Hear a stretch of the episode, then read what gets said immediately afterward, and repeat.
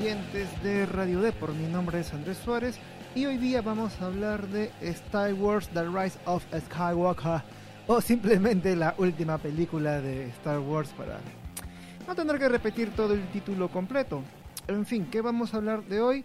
Es ya el título de este podcast o video según donde vean esta presentación de Deport Play. Se trata sobre si, Star, si la última película de Star Wars, esta que ya está en el cine y que se estrenó la semana pasada, es o no oficialmente la, la peor película de toda la franquicia. ¿Y por qué pongo la palabra oficialmente en duda? Y es que lo que ha ocurrido en, en varios medios de comunicación es que se ha dado una calificación a la película según encuestas, pero estas encuestas están hechas básicamente en Estados Unidos. Entonces, si bien por un lado eh, revisamos los informes anuales o los informes eh, de toda la franquicia que ha hecho las grandes corporaciones o la Big Data, por ejemplo, con la que contamos respecto a la saga de Star Wars, respecto a las cifras que ha hecho, pues bueno, nos llevamos con la sorpresa que Star Wars The Rise of Skywalker eh, tiene tiene la peor calificación, ¿no? A pesar, la peor calificación a pesar de lo que fueron las precuelas, que en verdad cuando salieron las precuelas la gente se dijo, no creo que haya una cosa peor que la precuela, pero bueno, resulta que la humanidad es capaz de hacer cosas incluso peores de las que uno se imagina, y así es como acabamos con The Rise of Skywalker. Eh, antes de adelantarme, eh, ya he visto la película, advierto que así voy a hablar un poco de spoilers respecto para hacer un análisis si es que merece o no la, el, el, mote de la peor película. Ahora, eh, hablemos primero sobre a qué me refiero con los datos oficiales. Vamos a ir un poco a desarrollar lo que es el punto estadístico, ¿no? De Star Wars. Bueno, ocurre lo siguiente. La película Star Wars The Rise of Skywalker, lo digo así porque suena chévere, ¿no? Este, la última película de Star Wars tiene un puntaje muy bajo en lo que es el Cinema Score. Cinema Score, les comento, es una empresa de investigación de mercados especializada en la industria cinematográfica. Y lo que hace Cinema Score es ir personalmente, así como como te hacen la, eh, las, este, las, como hacen las encuestas en, todo el mundo, van a los cines, a, las salas de cines determinadas en Estados Unidos, precisar solamente en Estados Unidos, a las salas de cine donde se estrenó Star Wars este fin de semana y obtener qué calificación le puso los espectadores de a pie. Y es así como nos damos con la ingrata sorpresa, o quizás la justicia, no lo sé, que la película eh, de Star Wars recibió un B más. Como, bueno, son gringos, la calificación es un B más, lo que viene a ser en español como que un 14, un 13, más o menos por allí. Y ocurre que el B más, si bien es una nota aprobatoria, eh, ocurre que, bueno, no le fue muy bien respecto a las demás películas de Star Wars las cuales en, en, el mismo, en el registro de CinemaScore de esta empresa de, investigación, las películas de Star Wars varían entre A- y A.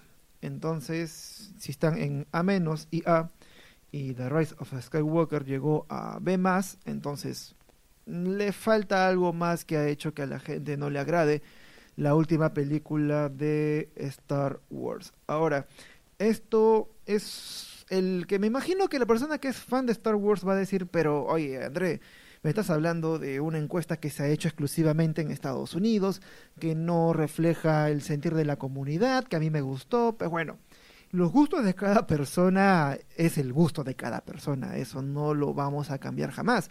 Lo que sí podemos detectar son tendencias y ocurre que si bien la investigación de CinemaScore apunta a un, analiza, digamos, analizó un, un grupo demográfico estadounidense muy particular que vio la película y le dio la, nota de B+, que bueno, es un bueno, pero no tan bueno como todas las películas de Star Wars, también notamos que hay cierta insatisfacción en las puntuaciones de Rotten Tomatoes. Rotten Tomatoes, como sabrán, es una base de datos en la cual se compila todas las críticas, tanto de la prensa especializada como la de la audiencia, para dar cuenta de qué tan buena es una película. Entonces, si encuentras algo en Netflix y buscas el título en Rotten Tomatoes, pues bueno, te llevas una idea de qué dice la prensa especializada y qué dice la audiencia. Ahora, ocurre con The Rise of Skywalker, que la película tiene un 57% de aprobación según la crítica especializada. Y eso, 57% chicos, es bajísimo. Si bien pasó el 50 como para decir, eh, aprobó con 11, con 12, les contaré que, por ejemplo, los últimos Jedi tienen 91% de aprobación y el despertar de la fuerza 93% de aprobación. Entonces, ¿qué está pasando acá? No solamente se trata de lo que dice, de lo que dice CinemaScore con su investigación del B+, sino que también la prensa especializada y la prensa especializada y ya las y la audiencia en sí ya de Internet, que estamos hablando prácticamente de todo el mundo, todo el mundo conectado, obviamente, eh, le ha dado pues una nota desaprobatoria a la última entrega de The Rise of Skywalker. Bueno, terminado terminada esta parte de explicar por qué oficialmente o no, yo diría mm, que es oficialmente según la investigación, la, el, lo de CinemaScore, valgan verdades, es una empresa seria que sí se ha hecho un trabajo de investigación, de investigación demográfico y que arrojó un resultado que si bien es particular, demuestra la tendencia que ya se ha estado dando en Internet. Entonces, puedo decir que efectivamente, oficialmente sí se puede, oficialmente podemos aclarar que la película de Skywalker es la que menos agradó. No diría la peor, porque decir la peor de la saga es suponer que ya la película es mala por todo lo que muestra. Y realmente no es mala, yo la he visto y es intensa, es buena, tiene buenos efectos, buenas peleas, todo. Hay cosas que sí no me agradaron para nada, pero no diría que es una, no diría que es la peor, sino que, digamos, la que más no tiene una trama tan original, de hecho me recuerda bastante el resto del Jedi, me parece que es un fanservice total pero aún así los efectos, y si te, si te dejas sumergir en ese universo de ficción sin estar pensando en todas las cosas, en verdad la pasas bien, es una buena película.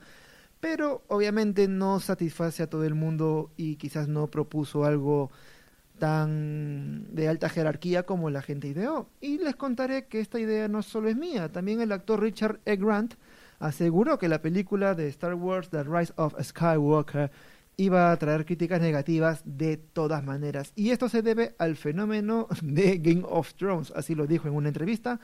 Ahora les le, leo, le leo las, las declaraciones, abro comillas. Inevitablemente, habrá un síndrome de Juego de Tronos con Star Wars, porque no puedes contentar a todos los fans todo el tiempo.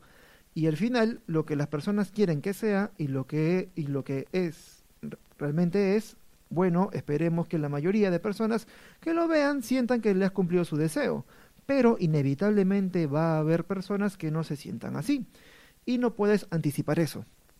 Tienes que hacer lo que sientes, que es honesto y que es la verdad. Y creo que J.J. Abrams y Chris Terrio se han esforzado mucho para hacer eso. Es decir, creo que mm, acá hay un poco de fenómeno social respecto a la película.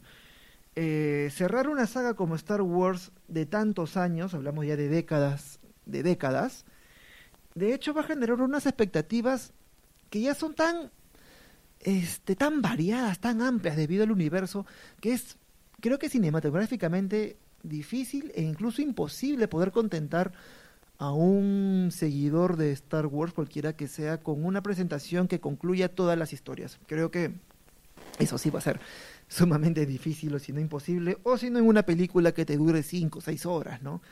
Y de hecho, este, ya entrando un poco al terreno de los spoilers, eso sí, ya advierto los spoilers, estamos entrando en un terreno que la nueva trilogía no presentó nada nuevo respecto a la trilogía original, no se salieron de la línea, no este no hubo una no hubo un riesgo por, presentar algo nuevo, por renovar la franquicia.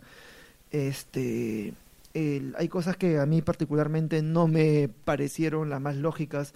Por ejemplo, el beso entre Rey y Kylo Ren al final, cuando Rey este, logra sobrevivir luego que eh, Kylo le pasa la energía a ella y como que se dan un beso y todo. Y recuerdo que toda la sala se quedó como que, ¿what? Es decir, ¿qué rayos? No, entre ellos no recuerdo haber visto una tensión amorosa, quizás lo que dicen, ¿no? Que esta tensión, esta tensión de guerra hace que uno sienta los impulsos de repente desde las hormonas y se quiera dar un beso, pero ese beso, como que no, no, no, no, no, no lo sentí tan, tan creíble, no hubo una trama para que yo diga, wow, sí, realmente se, se besaron. Otra cosa que yo no entendí de la película es por qué diablos, ¿cómo se llama este señor? Palpatine eh, recurre a Kylo Ren o recurre a su nieta que viene a ser este rey para poder para poder liderar todo el universo porque al final él se da cuenta que la diada entre el bien y el mal de Rey y este y Kylo Ren pues bueno él le dan mayor vida pero si él pudo sobrevivir y clonarse tanto tiempo y más al inicio de la película, uno de los comandantes de, la, de la, fuerza oscura del, ejército de Kylo Ren dice que las unidades que tiene Palpatine superan en superan mucho, mucho, en mucho. No me arriesgo en decir una cifra, pero creo que son más de más de 500%, 600%. O sea, es decir, Palpatine por sí solo lo podía hacer y tenía la tecnología para renacer, clonarse y todo eso y mantenerse con vida. Entonces, no veo por qué tenía que recurrir a Kylo y a, e, Rey y a ellos. O sea, muy bien lo pudo, haber, lo, pudo haber hecho Palpatine. Otra cosa que me llamó la atención y me, me parece medio agujero de guion, ojalá que si ustedes me puedan ayudar, quizá yo me esté equivocando, yo tampoco tengo la memoria tan fresca, ocurre cuando... ¿Cuándo, ¿Cuándo es? Ah, sí, que cuando explican que Palpatine sigue vivo, en, en los generales, en las unidades rebeldes, hablan que efectivamente la Fuerza Oscura pudo dominar esa tecnología. Pero realmente la... O sea, ¿cuál es la clonación ya se supo desde los primeros episodios de Star Wars, entonces no entiendo por qué ahora ven como que la clonación como algo imposible de hacer o algo que no puede hacer la República, cuando efectivamente ya lo hicieron en los episodios 2 y 3. O sea, era una tecnología que ya se sabía y que se, y que se explotó.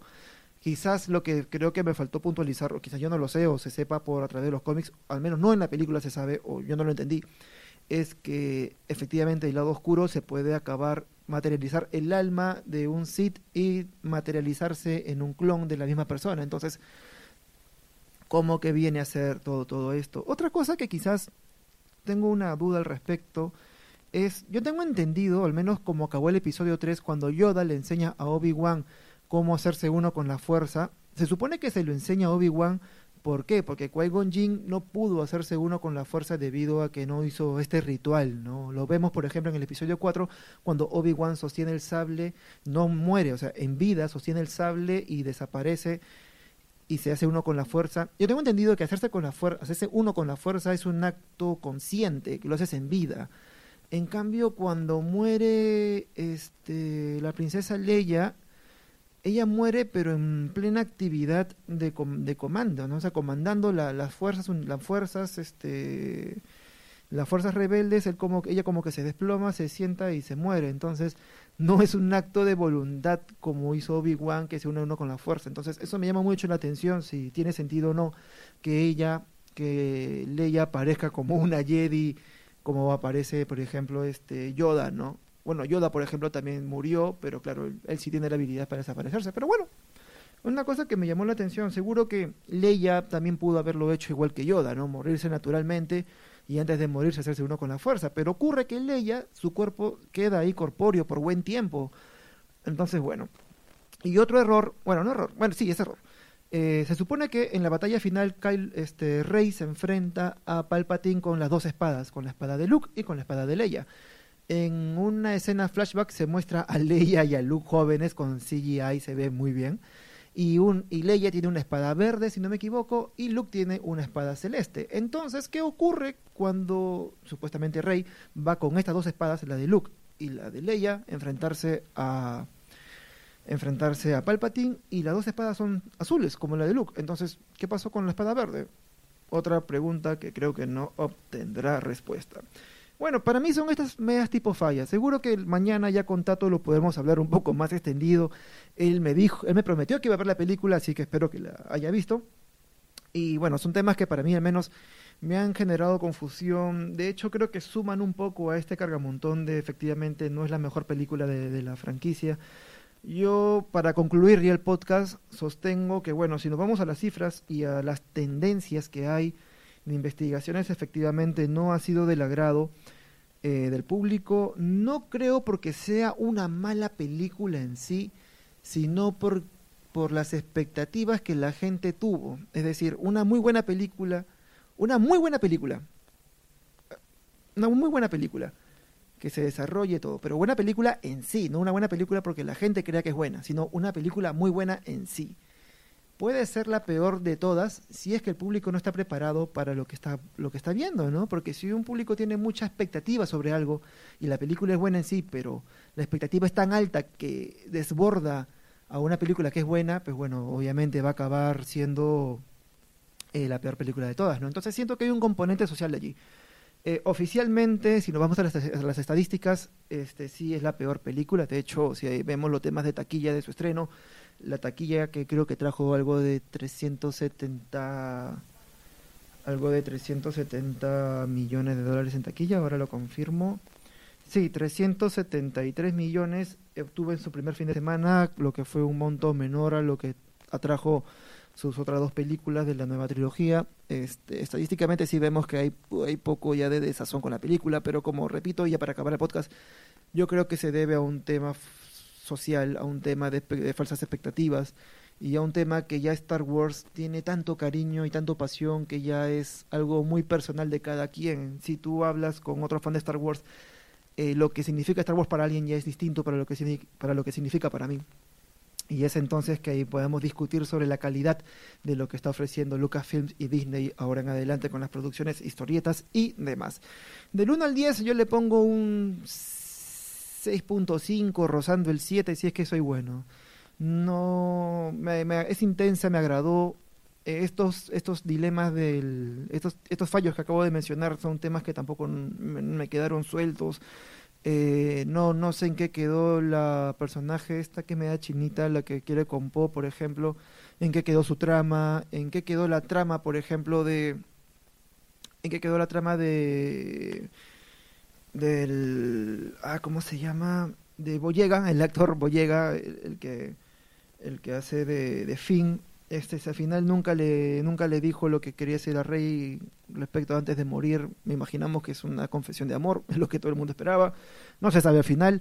Y lo que sí me gustó un poco es que hayan hecho esta tipi, esta táctica tan para mí es un poco baja pero ya depende cada quien no para el marquetero seguro que le va a encantar pero es una táctica del eh, dejar una ventanita para que Star Wars meta más productos y más películas. Y es cuando Lando habla con esta chica, esta morena, no me acuerdo cómo se llama, que es la que monta a caballo al, al costado de Finn para tomar para tomar posesión de uno de los destructores. Este le dice, ¿no? Oye, ¿cuál es tu historia? Y Lando le dice, bueno, bueno, Lando le pregunta a la chica, oye, ¿cuál es tu historia? Y, o sea, ¿de dónde vienes? Y ella no sabe. Y él dice, bueno, vamos a averiguarlo. Y allí ya tú sabes que ya te han dejado el agujón para decir, ya acá va a haber otra historia más de Star Wars. Y eso creo que para mí le cae pésimo a una película que quiere acabar una trilogía. Si quieres acabar algo, acábalo bien. Acábalo con la idea que la gente se quede, bueno, ¿qué más viene? ¿Qué hay después? Creo que ese es el, encanto de una película cuando acaba, cuando te acabas y dices, pucha, quiero seguir viendo en qué consiste. Pero bueno, en temas de marketing, desarrollo y esos temas seguro que les habrá caído de fábula a los que ganan dinero haciendo Star Wars, así que bueno. Esos son un poco de los temas que no me agradaron de la película. Y bueno, ya me excedí del tiempo. Ahora sí me despido. Recordarles que Play tiene una página los lunes, miércoles y jueves. Mañana sale una de Play, tengo entendido. Así que bueno, estén atentos al diario, al impreso de Deport. Nada más, yo me despido. Mi nombre es Andrés Suárez. Y hasta el siguiente video. Chao, chao.